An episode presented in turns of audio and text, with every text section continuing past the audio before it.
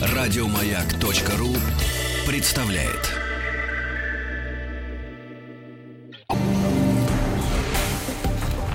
Объект 22.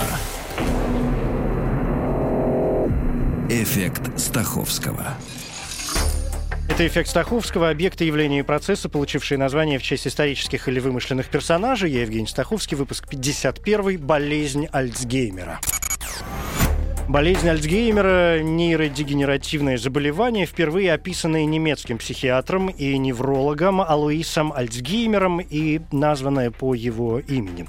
Степень по медицине Альцгеймер получил в возрасте 23 лет и практически сразу занялся изучением психики больных женщин и исследованиями патологии нервной системы, и в частности патологии головного мозга.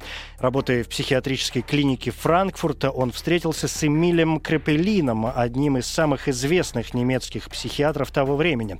В течение нескольких лет они работали вместе, пока Крапелин не перебрался в Мюнхен, куда позже пригласил и Альцгеймера, чтобы изучать возникающие в старческом возрасте психозы.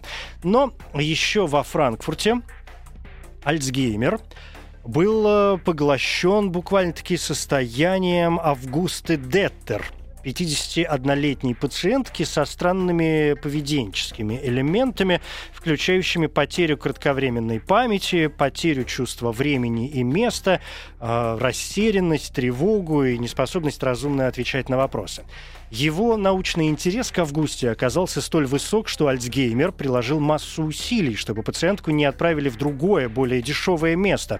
Так что по ее смерти он смог получить ее мозг, который вместе со всеми своими записями привез к Крепелину в Мюнхен. Впервые о своих наблюдениях Альцгеймер заявил в 1906 году на заседании немецких психиатров в Тюбингене. Но так как все ожидали, что доклад будет посвящен теме компульсивной, ну то есть навязчивой мастурбации, то старческое слабоумие никого не интересовало. Годом позже Альцгеймер опубликовал большую статью, в которой говорил о синильных бляшках и нейрофибриллярных клубках, обнаруженных в мозге, и о том, как они, вероятно, вызывают массовую гибель нейронов, что, собственно, и приводит к слабоумию.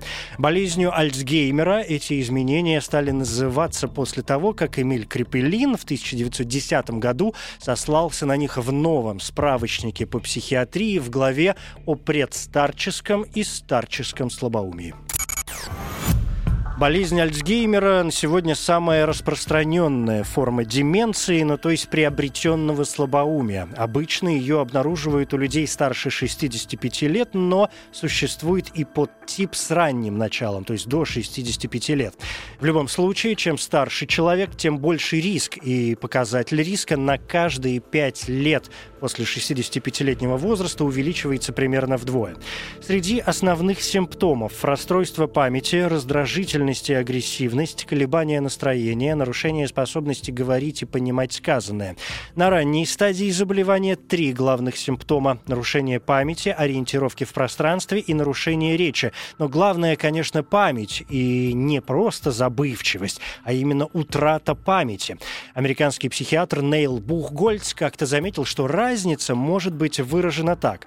Если вы забываете, куда положили ключи, это еще не болезнь. Но если вы не знаете, что надо делать с ключами, для чего они вообще нужны, вот это уже проблема. Причины возникновения болезни Альцгеймера до сих пор точно неизвестны. Есть масса версий, в том числе недавнее открытие генов, отвечающих за развитие наследственных форм заболевания. Наличие этих генов означает почти стопроцентный риск развития болезни Альцгеймера, но все равно не дают информации о том, почему болезнь возникает в остальных 80% случаев. В любом случае болезнь всегда сопровождается протеинопатией, то есть накоплением в тканях мозга ненормально свернутых свернутых белков – бета-амилоида и тау-белка. Лечение пока не придумано. Возможно, терапия, которая смягчает симптомы, но не замедляет, ни уж тем более не останавливает болезнь. Средняя продолжительность жизни после установления диагноза составляет около 7 лет. В очень редких случаях может достигать 20 лет. Женщины болеют чаще, в особенности после э, наступления 85-летнего возраста.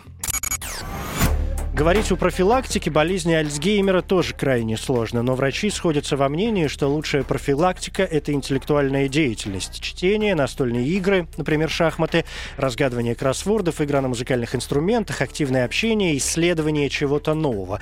Кроме того, ученые говорят, что очень может помочь изучение иностранных языков. Тем не менее, действие любых факторов и сейчас находится в процессе изучения, тем более, что на ранних стадиях болезнь Альцгеймера почти не поддается диагностике, а диагноз ставят только когда нарушения начинают сказываться на повседневной деятельности человека. Это эффект Стаховского, эмоциональная реакция, чувство удовлетворения, испытываемое от получения новых знаний, практическая польза которых не очевидна.